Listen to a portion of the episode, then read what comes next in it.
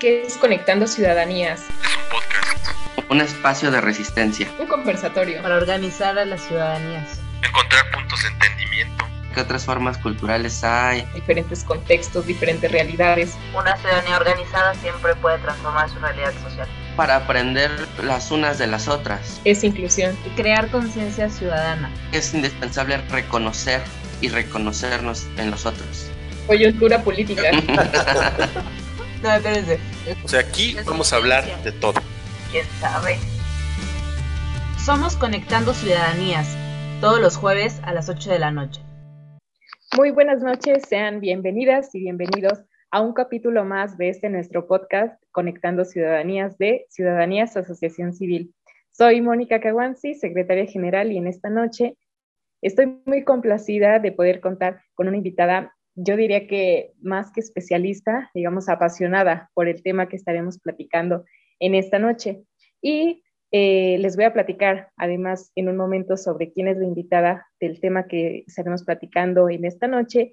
Y el tema en principio es la participación ciudadana a través de los institutos electorales. Entonces, más adelante estaremos platicando sobre algunos retos que forman parte de la participación ciudadana en los institutos locales, cuál es la, participación de las instituciones electorales eh, para coadyuvar esa participación ciudadana. Y bueno, pues en este Conectando Ciudadanías también me encuentro acompañada de Juan Carlos, quien es nuestro vicepresidente. Hola Juan Carlos, muy buenas noches, ¿cómo estás? Hola Moni, muy buenas noches, estoy muy bien, gracias. ¿Ustedes qué tal? Muy buenas noches también a nuestra invitada. Hola, ¿qué tal? Muy Muchas gracias. Y bueno, pues ahora sí, hacemos la presentación de nuestra invitada en esta noche y nos está acompañando la licenciada Jimena Josefina Hernández, quien es egresada de la licenciatura en Ciencias Políticas y Administración Pública por la Universidad Iberoamericana. Puebla. También es eh, especialista en temas de derecho electoral, derecho administrativo, cuenta con algunos diplomados en bioética y bueno, pues nuestra invitada de esta noche cuenta con una trayectoria muy importante en el tema de las ciencias políticas, pero también en estos temas electorales que en esta noche nos están, digamos, nos están como ya, ya picando para poder sacar todas las ideas que queremos compartir en esta noche, en este espacio. Y bueno, pues como lo mencioné en un principio, estaremos hablando de las instituciones electorales y la participación ciudadana. Para poder dar inicio a este conversatorio, en principio me gustaría eh, señalar, o antes de, poderme adelantar, porque me gustaría que nuestra invitada Jimena nos lo pudiera explicar como a mayor detalle. Entonces, eh, en principio, digamos que, que, digamos como en un entendido colectivo, podemos entender a las instituciones electorales como aquel órgano eh, autónomo que, muchas veces es solamente identificado como aquel que organiza elecciones, ¿no? Que organiza, eh, digamos, como todo este proceso que implica como a lo electoral para poder elegir a nuestros representantes, ¿no? Pero no solamente la actividad de las, de las instituciones electorales se queda en este paso, ¿no? A lo mejor y eh, lo identificamos porque a través de esas instituciones obtenemos nuestra, nuestra INE, nuestra identificación oficial y bueno, eh, esto solamente forma parte de alguno de los elementos que, digamos, este, este instituto puede hacer, eh, digamos, como respecto a la ciudadanía, pero hay mayor alcance. Entonces, en principio me gustaría que Jiménez nos pudiera compartir un poco, en principio que nos pueda explicar como, como a mayor detalle qué es un instituto electoral y a lo mejor, y si, si nos da tiempo en esta primera participación, que también nos pueda platicar un poquito sobre la historia de este, digamos, como del instituto electoral en sí y un poquito como del recorrido histórico que ha ocurrido debido como a las diversas reformas que se han hecho, eh, digamos, como en el siglo pasado, en sexenios pasados, para lograr ser, digamos, como el instituto electoral que actualmente tenemos. Adelante, Jimé. No, pues antes este, que todo, muchas gracias Juan Carlos, Moni, por este, este espacio, esta invitación. Como menciona Moni, los estudios electorales para mí siempre ha sido un tema que, me apasiona, que me, que me, gusta bastante.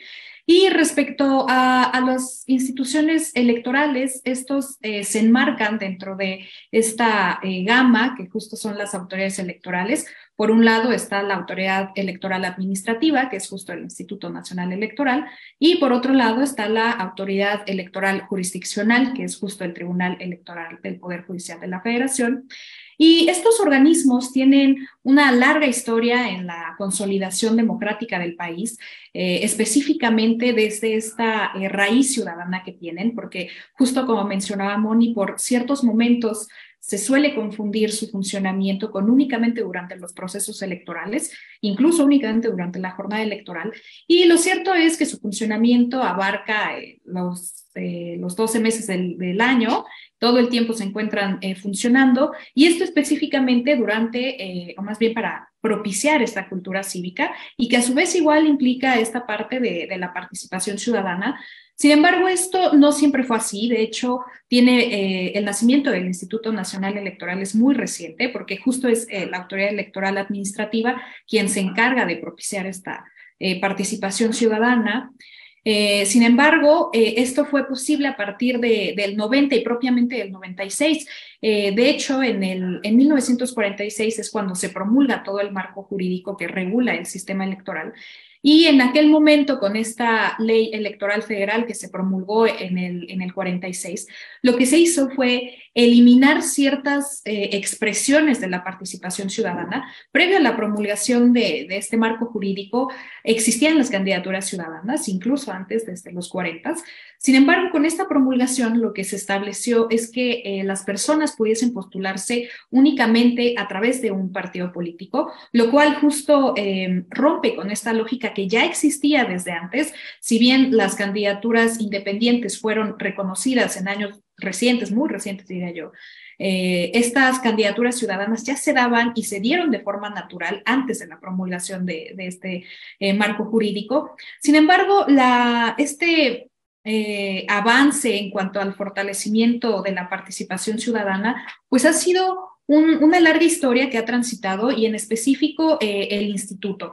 Recordemos que en el 90 justo se crea el Instituto Nacional Electoral y se queda atrás la Comisión Federal Electoral que pues incluía miembros del gabinete eh, presidencial y en este caso pues igual pues cierto sesgo en, en su desempeño, ¿no? Entonces, con la creación de, del Instituto Nacional, en ese entonces el Instituto Federal Electoral, lo que se propicia es esta eh, imparcialidad, garantizar certeza a los procesos electorales, pero igual una parte esencial que considero yo que vincula, justo es el punto de vinculación entre participación ciudadana e institutos electorales, es justo la reforma de 1996, la cual transforma el mecanismo por el cual son designados los consejeros electorales. Eh, este mecanismo lo que eh, cambia es que justo ahora son ciudadanos los que eh, llegan a estas consejerías, específicamente porque la ley marca el artículo 41 constitucional, señala que quienes aspiren a una consejería electoral no deben de tener una militancia política, lo cual esto lo que propicia es que sean ciudadanos realmente y que no estén afiliados a ningún partido político y que tengan igual pues ciertos sesgos, ¿no? Digo, para nadie es desconocido que cuando una persona está afiliada a algún partido político pues eh, existe ciertas fobias, ciertas filias y por lo tanto puede entorpecer los principios constitucionales que debe tener toda autoridad. Entonces, creo que este es un paso muy sólido, eh, la ciudadanización de, del Instituto Federal Electoral en su momento, y también otro eh, elemento que a mi parecer es muy elemental es justo que para la designación de las consejerías últimamente ha estado mucho en discusión, pero siempre este proceso ha existido desde el 96. Se requieren las dos terceras partes de los legisladores presentes en la Cámara, lo cual creo que robustece eh, este, esta legitimidad de los consejeros que finalmente son, eh, llegan a, la, a la consejería, los aspirantes a consejeros llegan a esta a esta consejería y creo que eso fomenta igual este, eh, esta, este consejo general que al final son ciudadanos, ¿no? Y que nacen de la participación ciudadana. Eh, dentro de la participación ciudadana, creo yo, hay distintas maneras de expresarse y una de estas considero que es una de las más eh, fuertes, que es justo aspirar a una consejería electoral y que nace de un despertar, de un reconocimiento de esta responsabilidad ciudadana que todos tenemos y de querer contribuir a, a esta cultura democrática, esta ya, eh, afortunadamente ya podemos decir consolidación democrática, ya no transición como en el 2000, ya abonarle justo a esta consolidación. Yo creo que ese ha sido uno de los puntos claves que, la, autoridad electoral, en este caso IFEINE, ha propiciado respecto a la, participación ciudadana. Gracias, Jiménez. Yo creo que con este eh, contexto que nos estás brindando de, desde cómo surge. O sea, desde esta transición de que llaman, llamarse como IFE, Instituto Federal Electoral, hasta, hasta lo que conocemos como hoy en día INE, ¿no? Y en ese sentido creo que también tocas eh, como un tema importante y clave, ¿no? Eh, cuando señalas democracia. Al tener como este instituto, podemos decir que se está, digamos, como abonando más como hacia la democracia o que está trabajando justamente como para, para lograr esa aspiración, ¿no? Como dentro del funcionamiento mismo del Estado y digamos como de su naturaleza con la que, digamos, se ha consolidado.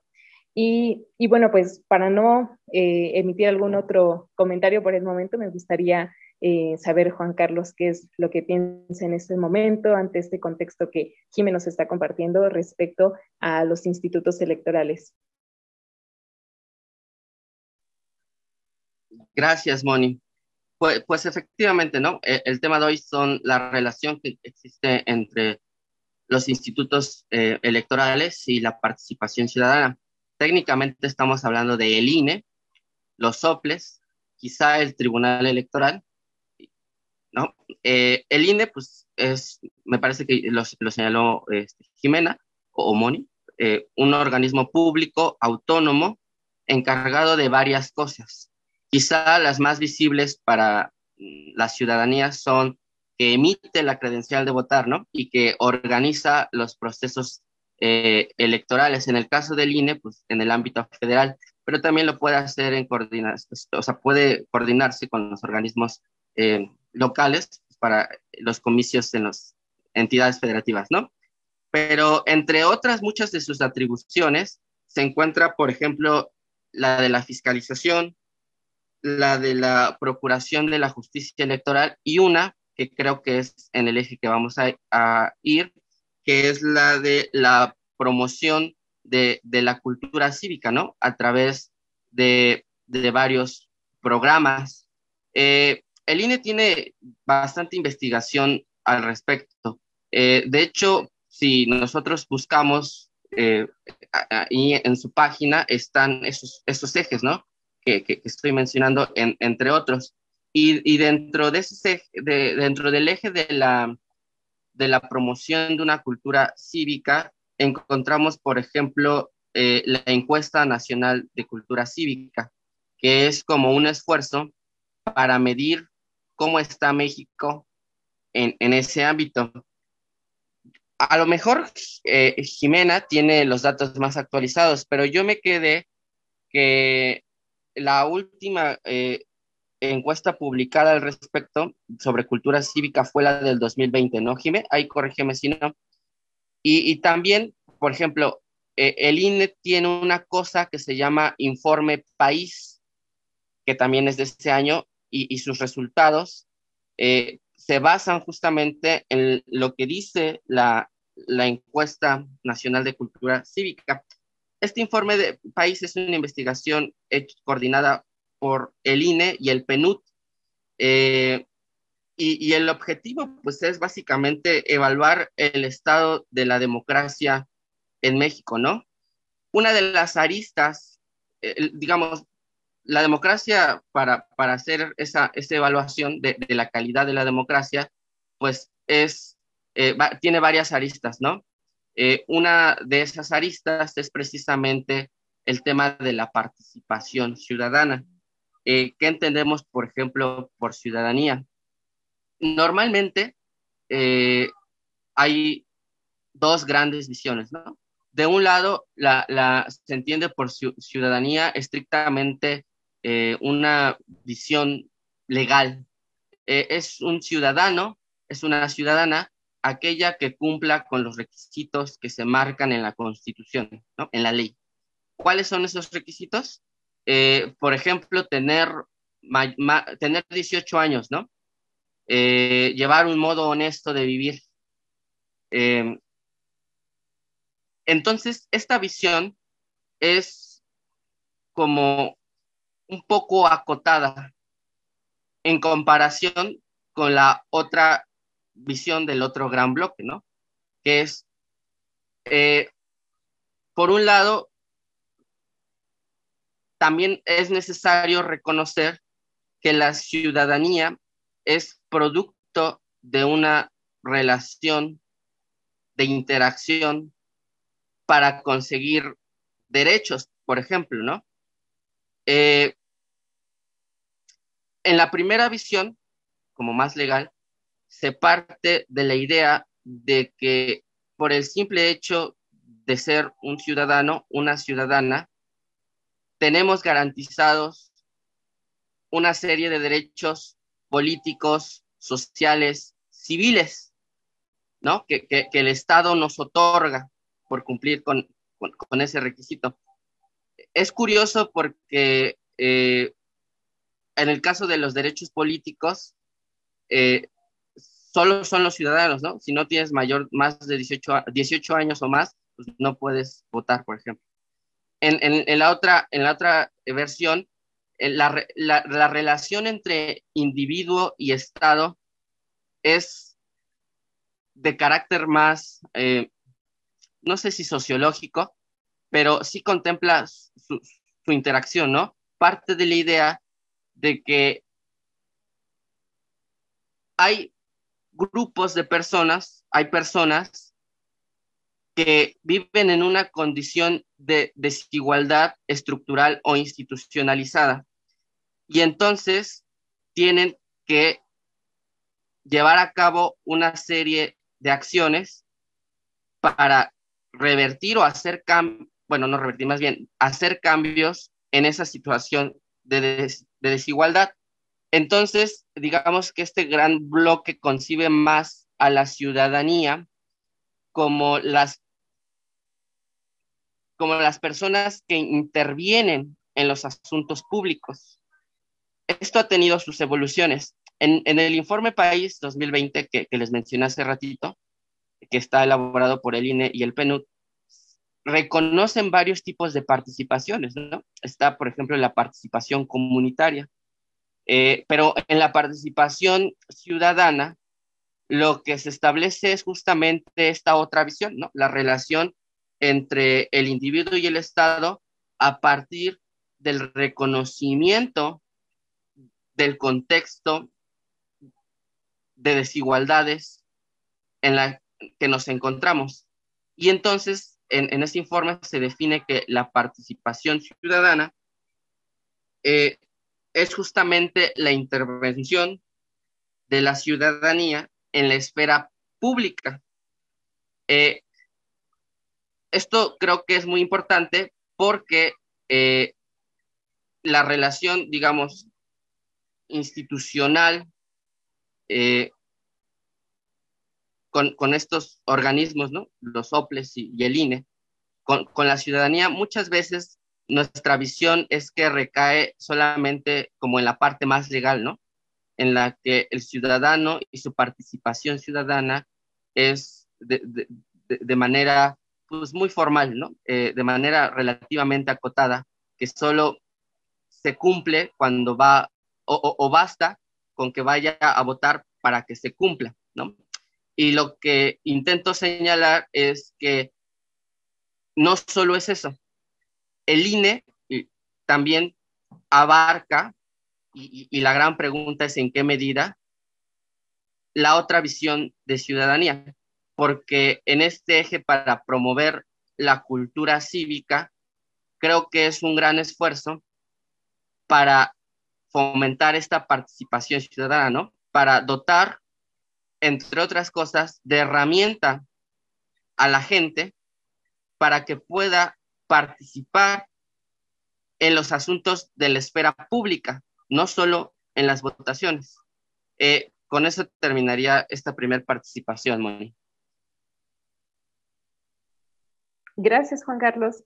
Y con esto que, estás abonando respecto, o más bien complementando lo que señalaba Jime, eh, digamos como en toda esta eh, explicación respecto a su trayectoria, hacia lo que implica justamente en estas, como en estos ideales también de ciudadanía, ¿no? Y creo que también eh, lo que me gustaría añadir en ese sentido es un poquito que el INE básicamente está dando como una perspectiva de no solamente identificar a la ciudadanía como en, la forma legal, ¿no? Como lo señalaba Juan Carlos, sino también eh, a través como de los diferentes programas, mecanismos, investigaciones, reportes que, emite, pues justamente puede existir como este dote de herramientas para la ciudadanía, ¿no? Creo que también pudiera eh, atribuirle un poquito al, al, INE como, como en esta parte como de la educación cívica, ¿no? Como de ciudadanías en, en, general, contamos con, digamos, con, con tales derechos, eh, podemos ejercerlos de esta manera, podemos ejercer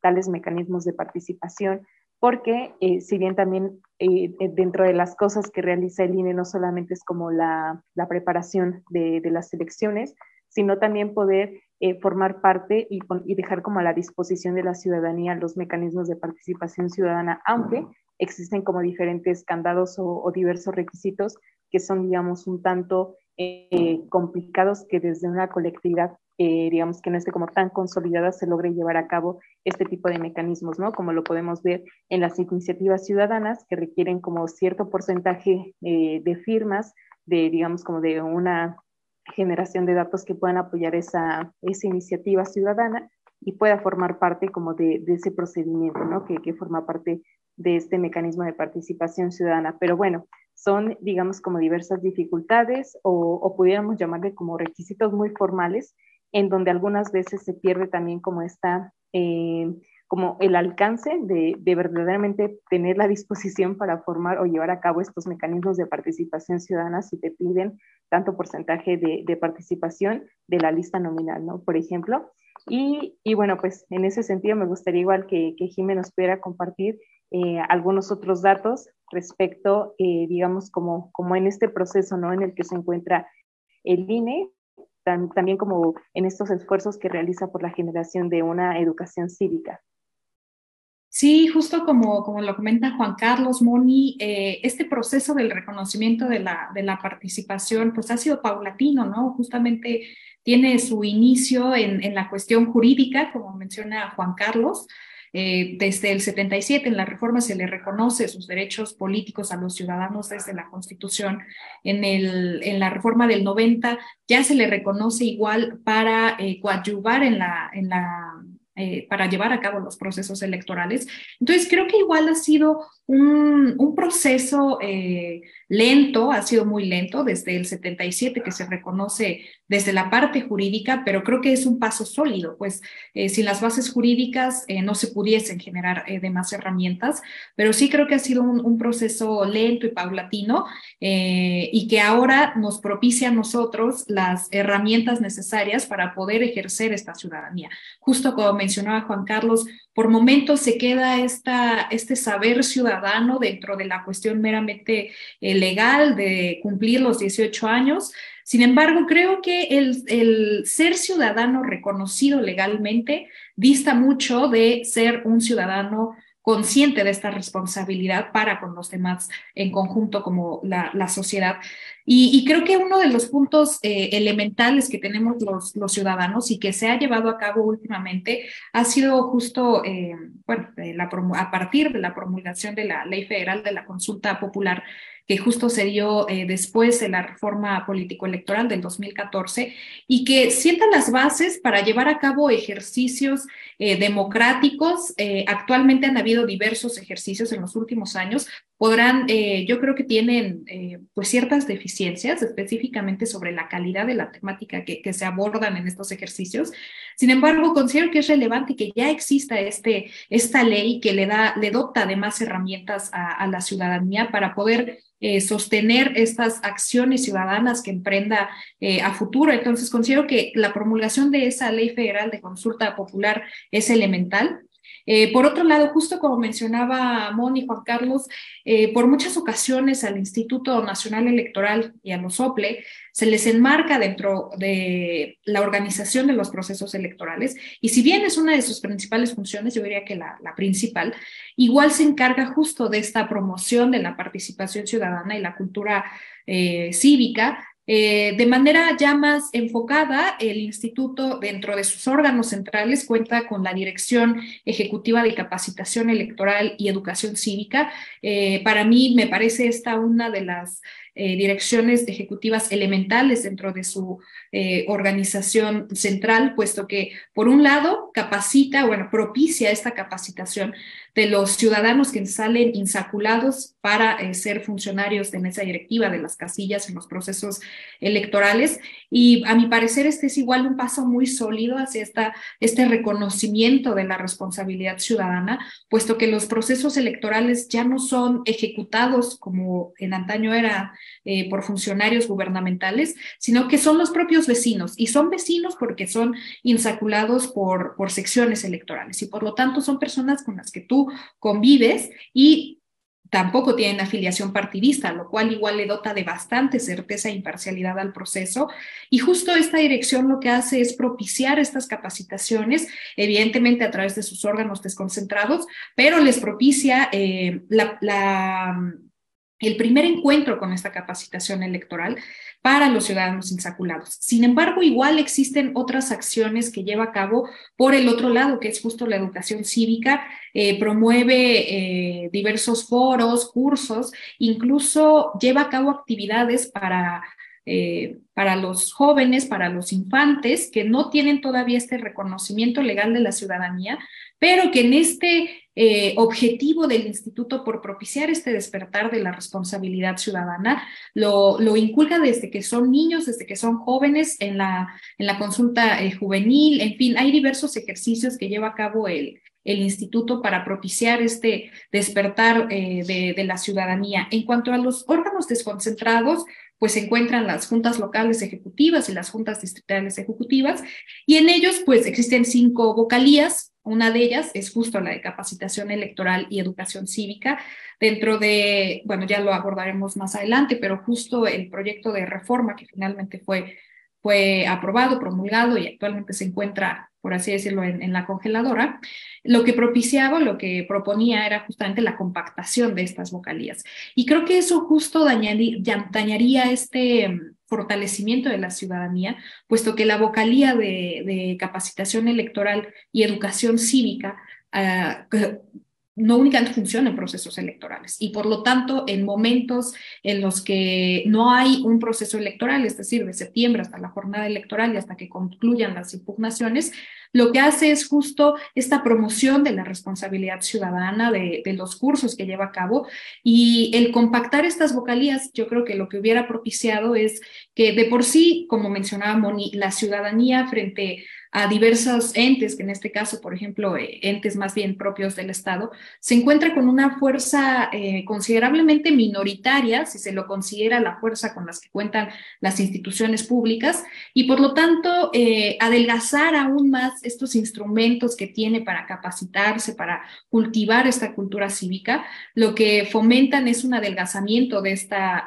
responsabilidad ciudadana, que yo creo que sería eh, retroceder en el, en el caminar que ya se ha emprendido, específicamente porque hemos transitado, justo como lo menciona Juan Carlos, de la parte únicamente jurídica allá un, un ejercicio eh, eh, pleno, pues justamente la, Asociación Ciudadanías es ejemplo de este despertar, ¿no? Que va más allá de únicamente el voto. Y justo hace un par de semanas yo lo platicaba con, con un conocido, que en México, si bien nuestra transición democrática fue a través de la democracia electoral, a través de justo estos procesos electorales y que finalmente se logró la, alternancia desde los municipios, pasando por entidades federativas hasta llegar a la presidencia de la República, creo que todavía falta este transitar de la democracia electoral a una democracia realmente participativa, en el que el ciudadano no únicamente ejerza sus derechos político-electorales a través del voto, sino que lo haga igual en diversos ejercicios e incluso igual eh, sería una invitación a la reflexión sobre, eh, entiendo que hay un desencanto con, con, la, con las instituciones que representan la democracia. No quisiera decir que con la democracia, sino con las instituciones y, y los eh, gobernantes que finalmente son electos a través de estos procesos democráticos y dicho descontento lo que lleva pues es un, a un abstencionismo, ¿no? A un eh, decidir no ir a ejercer el derecho al voto y que finalmente es decisión personal de cada quien. Sin embargo, considero que eso lo que propicia es un estancamiento de estos derechos eh, político-electorales que, que ha sido toda una lucha. Incluso antes del 53 las mujeres no contábamos con este derecho al voto. Entonces considero que hacer esta reflexión histórica histórica lo que hace es justo eh, reconocerle eh, la herencia que han dejado igual generaciones pasadas y que a mi parecer se, debe de seguir eh, consolidando y buscando que, se haya abierto nuevos espacios para esta participación ciudadana.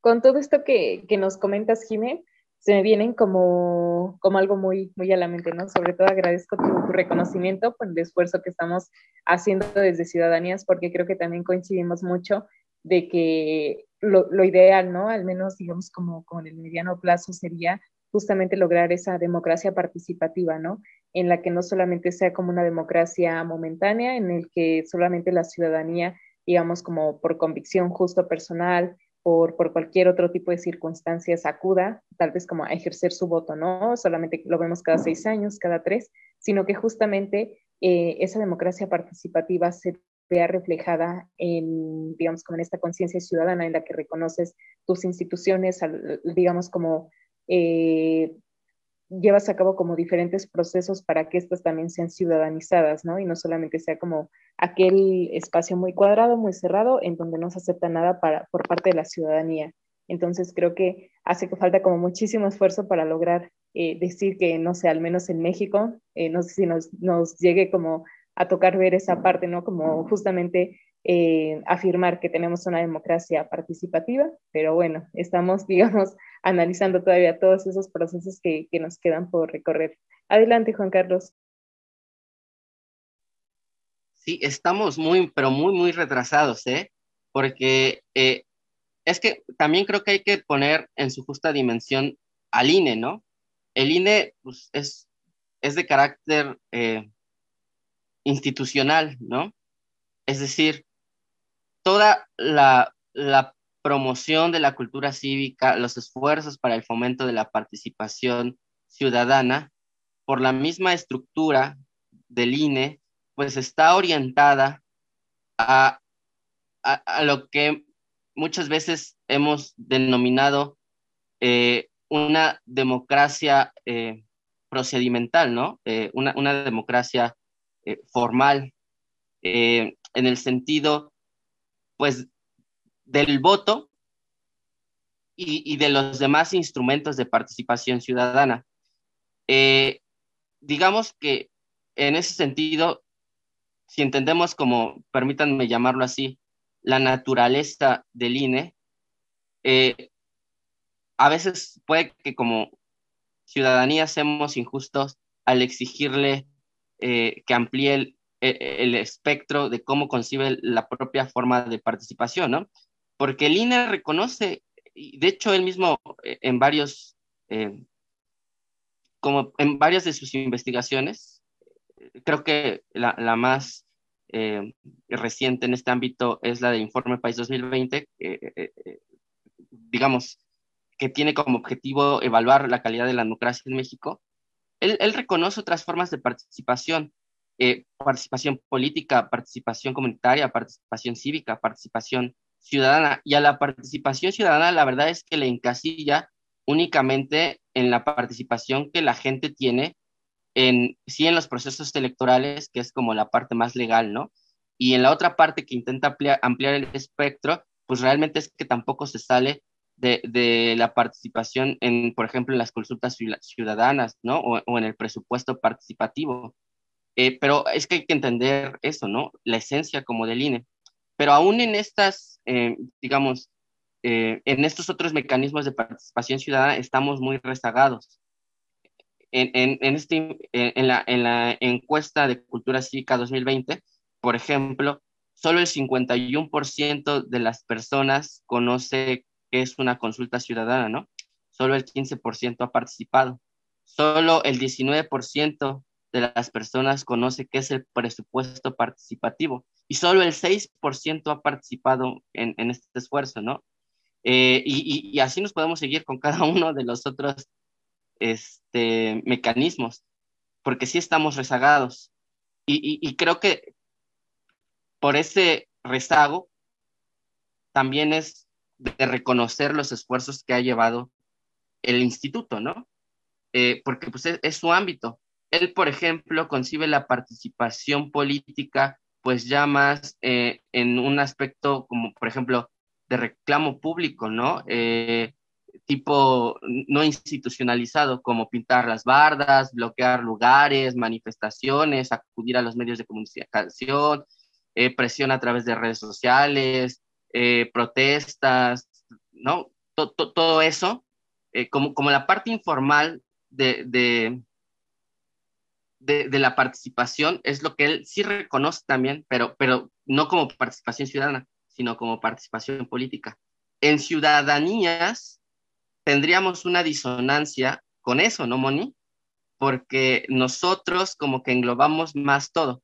Es decir, participación ciudadana no solo es en los procesos electorales, ¿no? sino también engloba la participación política. Ahí habría que dar un, debate al respecto. Pero a, lo que voy es que, híjole, eh, hablando estrictamente de participación ciudadana, pues es, lo formal, ¿no? Es, lo institucional. ahí queda. E, e, esa es la relación entre participación ciudadana y los institutos locales desde la perspectiva del INE la verdad es que meramente procedimental. Y entonces, eh, puede que, es que, insisto, hay que entender como la esencia del instituto, ¿no? Porque así de bote pronto, pues una crítica es, ok, entonces, de acuerdo con, con la visión del INE, entre más participación ciudadana haya en, en los procesos electorales y en, en todas estas mecanismos de participación ciudadana, plebiscito, referéndum, consulta popular, presupuesto participativo, eh, de entrada uno podría asumir que nuestra calidad de la democracia podría ir en aumento, ¿no? Y estaríamos transitando más a una democracia participativa. Pero es que dentro de la visión de muchas personas, organizaciones, aún con que hubiera un aumento relativamente significativo en el ámbito procedimental, en que los ciudadanos vayan y participen en, los comicios y que vayan y, participen en estos mecanismos, no sé si sería suficiente para hablar de una democracia participativa, ¿no? Porque seguimos acotándolo a ese ámbito procedimental, cuando está del otro lado todo lo informal que también hemos intentado tocar en ciudadanías. Entonces, eh, sí me gustaría dejar claro eso, ¿no? Desde una visión del INE institucional, participación ciudadana es solamente esto, ¿no? Vot, elecciones y mecanismos de participación, nada más. Y en eso también estamos muy rezagados.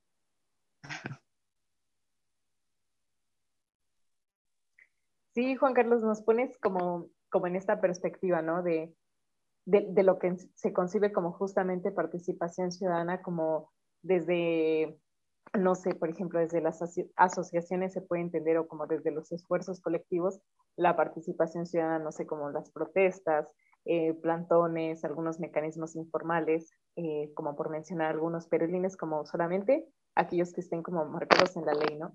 Y creo que también eh, de ello excluye como un poquito las formas de, del participar, al menos que no están reconocidas como todas las formas de participación, no se me imagino, o, pudiéramos señalar como de los pueblos originarios, algunas poblaciones no reconocidas en México, entonces solamente te puede ser como que el INE te enmarca con base en, en, algunas que están como muy, muy delimitadas o que son como estrictamente eh, pues formales, ¿no? Y que son como las que se pueden llevar a cabo dentro de, de los planes o lo que se concibe como el ejercicio de esta democracia participativa. Y bueno, pues como siempre nos, nos quedamos como muy cortos en tiempo, siempre nos gustaría seguir platicando más sobre, sobre el tema que estemos hablando en cada jueves de Conectando Ciudadanías. Y bueno, pues en esta última ronda de, em, de, intervenciones, pues me gustaría que pudiéramos emitir algunos comentarios en conclusión y no sé si, si me gustaría empezar con ello. Sí, sí, pues justo eh, siguiendo la lógica que, propone Juan Carlos, eh, creo que el instituto se ha hecho grandes esfuerzos por propiciar esta eh, participación ciudadana, entre ellos, por ejemplo, la figura de los observadores ciudadanos que se encuentran en los procesos electorales, la estrategia de cultura cívica que lleva a cabo anualmente. Es existen diversos mecanismos que, que lo que hacen es justo propiciar esta participación ciudadana, pero creo que algo que es muy cierto y que justo pone sobre la mesa Juan Carlos es, es esta naturaleza estatal del propio INE, ¿no? Es decir, se encuentra como un ente más dentro del Estado, específicamente como un órgano constitucional autónomo, y los mecanismos de, participación ciudadana, pues justo se enmarcan en esta lógica institucional, ¿no? A través de eh, ser observadores ciudadanos, de ser funcionarios de mesa directiva en las casillas, eh, de participar dentro de estos foros, sigue siendo enmarcado dentro de estas instituciones. Y creo que eso igual llevaría a reflexionar por qué la ciudadanía se ha quedado atrasada en, en estos rubros.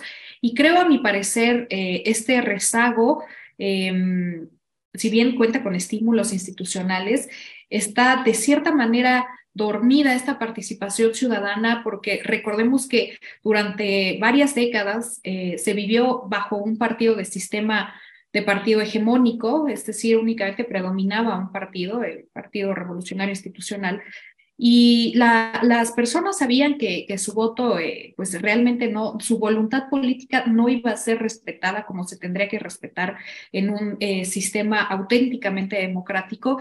Eh, no existían elecciones realmente libres y auténticas, era más bien un disfraz que, que, se hacía, pero que finalmente no era respetada esta voluntad política.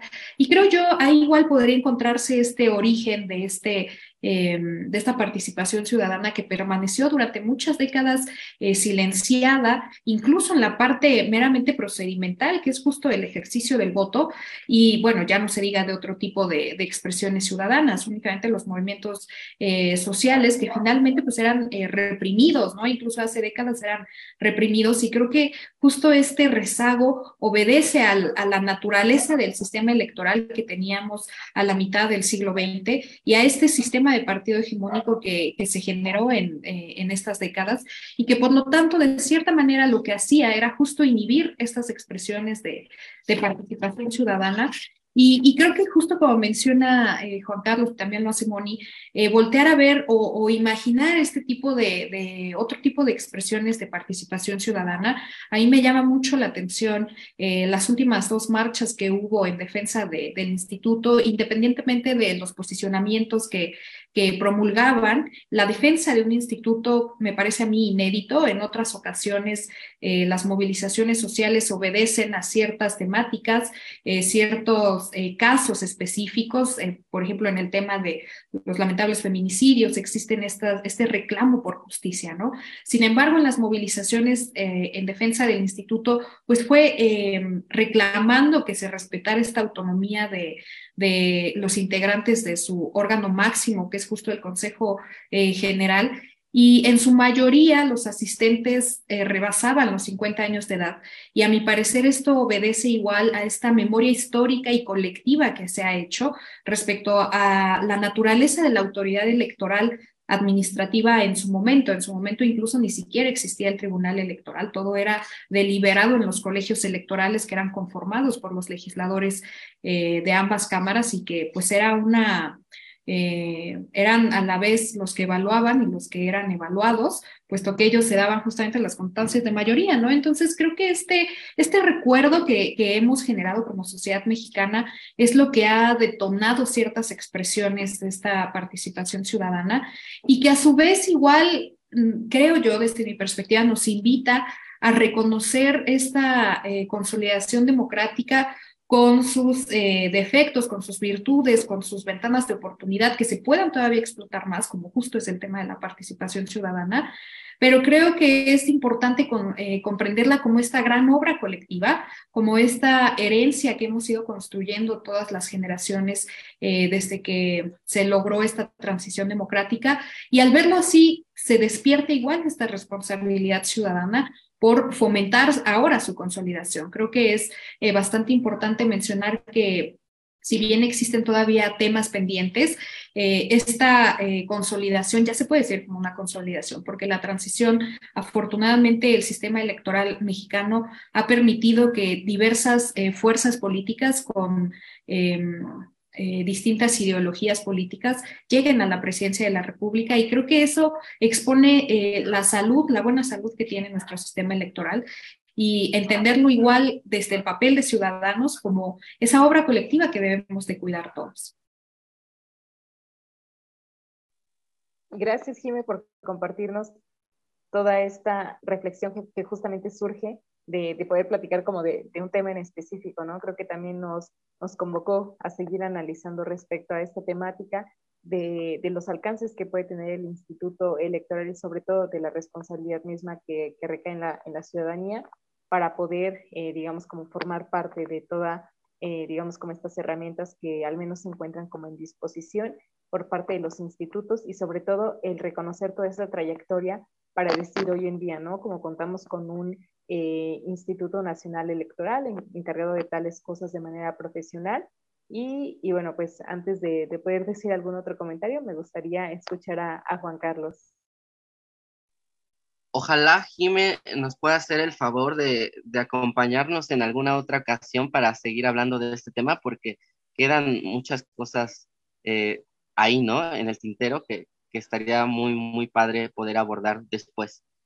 Eh, sí, a ver, es que se dice fácil, ¿no? Eh, ay, si nada más es ir a votar a la consulta popular, ay, sí, el presupuesto participativo, ¿no? Pero es que eso tiene razón Jime cuando hace todo este recorrido histórico eh, un esfuerzo de ver cómo estábamos, de dónde veníamos hasta cómo eh, actualmente nos encontramos, ¿no? Y estos mecanismos, eh, por más que se enmarquen en la lógica institucional, en la lógica procedimental, porque, insisto, esa es, entre comillas, pues, la naturaleza del INE, han costado, han costado mucho esfuerzo de todo tipo, ¿no? Mm, y, y en ese sentido creo que es, eh, eh, sí es menester reconocer que no solo estos esfuerzos, sino que el INE en términos generales ha hecho muy bien, pienso yo, su trabajo en estas aristas que, que hemos mencionado. Eh, por ejemplo, a lo mejor hay áreas de oportunidad que yo diría, pero no, no, no de esto que hemos abordado, sino en el tema de la fiscalización, ¿no? Por, por mencionar algo. Pero bueno, de, de, esto que estamos abordando, creo que sí lo ha hecho bastante bien. Ahora, aunado a lo que dice Jiménez sobre, bueno, ¿y por qué, eh, pese a todos estos esfuerzos, pese a todo este gran trabajo que el instituto y los organismos locales eh, han llevado a cabo para pues, fomentar la cultura cívica, para promover una mejor eh, participación, pues seguimos teniendo bajos niveles, ¿no? No solo de, de, participación, sino de, de conocimiento, ¿no? hace ratito les decía cuántas personas conocen qué es una, una consulta popular, qué es un referéndum, etcétera. Bueno, pues es que entre muchas otras cosas, eh, puede ser que también se deba a, este desencanto, no solo con la, eh, digamos, con, con, la oferta política, ¿no? Que se nos presenta en cada elección, sino en general con, con los partidos políticos, ¿no? Con, el sistema de partidos políticos. Porque fíjense ustedes, y, ya con esto termino, en, en, el Estado de México, de donde eh, yo, yo, yo vivo, ustedes saben, todo el mundo sabemos que este año se va a hacer las elecciones, ¿no? Y la verdad es que hay, e, el Estado de México es el, que tiene el padrón electoral más grande, ¿no? De todo el país. Eh, y va a ser muy interesante ver eh, cuántos de los que están en, la lista nominal al final sí van a ejercer su voto, ¿no? ¿Qué porcentaje de participación va a haber en estas elecciones? Eso va a ser un gran termómetro de muchas cosas, porque, eh, y esto es una percepción mía, probablemente me equivoque, pero es que hay mucha gente que realmente no sabe a qué candidata irle, ¿eh? Hay mucha gente que dice es que, híjole, eh, no hay mal que dure 100 años, pues vamos a ver, ¿eh? Vamos a ver, porque en una de esas, si hay mal que dure 100 años, el mal concebido como el PRI, ¿no? El PRI va a seguir ahí, ¿no? Y, y del otro lado hay, gente que, dice es que cómo votar por Delfina cuando todos sabemos que ya está el tribunal, le, dio la sentencia, ¿no? del delito electoral. Entonces, eh, la, la gran pregunta que yo me hago, híjole, es que cómo exigirle a alguien que no se siente realmente representado con la agenda, con las propuestas, con los perfiles, con los partidos, que vaya a participar, ¿no? He escuchado a quien dice, bueno, es que si no te gusta pues, el abanico de posibilidades, que en este caso nada más son dos, pues ve a participar, pero vota de manera nula. Lo que pasa, y es que eso también se debe a un diseño de nuestro sistema de partidos y nuestro sistema electoral, es que en términos reales, votar nulo beneficia al partido mayoritario, ¿no? Eh, y entonces, quien, quien, quien tiene en cuenta eso va a decir, es que de todos modos, o sea, yo no, yo no quiero beneficiar con mi voto a nadie porque simplemente no encuentro una verdadera opción ¿no? que me represente. A ver, ante esa pregunta, ¿cómo, cómo, cómo reclamarle a la gente su ausencia de participación, ¿no? que no emita su voto? Estamos en una crisis de representatividad en, en muchas ocasiones que no abona a los esfuerzos muy buenos y grandes que creo yo ha hecho el Instituto Nacional y, los organismos locales. Cierro con esto. Una, una, pregunta y ojalá que Jimena nos acompañe en, en un siguiente capítulo para intentar responderla. Yo he venido pensando si no acaso también será un, un síntoma de un avance democrático ante este tipo de contextos como en el Estado de México, donde muchísimas personas, según mi perspectiva, realmente no se sienten representadas por las dos candidatas, por los partidos, por las propuestas, por las agendas. ¿No será acaso un pasito más adelante en la calidad de la democracia justamente el que no salgan a participar? Es decir, el que no salgan a votar. Porque eso quiere decir, según yo, y es mi hipótesis, pero lo discutimos. Lamentablemente ya sacó el tiempo, pero ojalá sea una próxima sesión. Eh, no, no, no sería un indicio de que de alguna forma somos más conscientes y más críticos del momento coyuntural en el que vivimos y que ya no nos dejamos muchas veces movilizar o engañar por lo que nos intentan vender lo dejo sobre la mesa. Yo creo que incluso una, es decir, medir la calidad de, la democracia a partir de una arista como la participación ciudadana en los procesos electorales, creo que no necesariamente es un parámetro sólido. Creo que incluso el desencanto y que la gente se abstenga de ir a votar ese día puede ser un indicio de que somos una sociedad más crítica, somos una sociedad más exigente, somos una sociedad menos conformista, somos una sociedad que empieza quizá a investigar a las candidatas, a las plataformas, eh, hacer comparaciones y decide simplemente que no están representados. Ahí la dejo, discúlpenme por extenderme. Eh, muchas gracias otra vez, Jiménez. No, Juan Carlos, no, no hay de qué, de qué disculparse.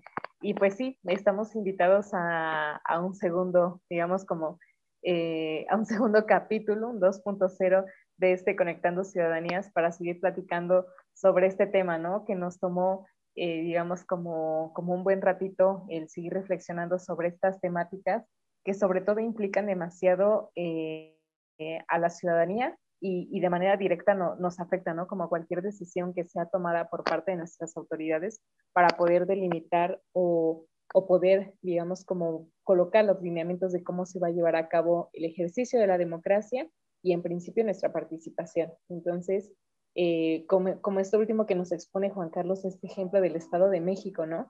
Como todos los ojos de, de todo México puestos en un solo estado para saber qué va a pasar, ¿no? Entonces eso, digamos, ya también implicaría como a otro tema de, análisis político, pero sobre todo creo que en este momento podemos volver a ver reflejado el ejercicio que hace el, eh, digamos, como el instituto, eh, los institutos electorales para llevar a cabo todos estos procedimientos, eh, pues para elección de, alguna de las dos candidatas.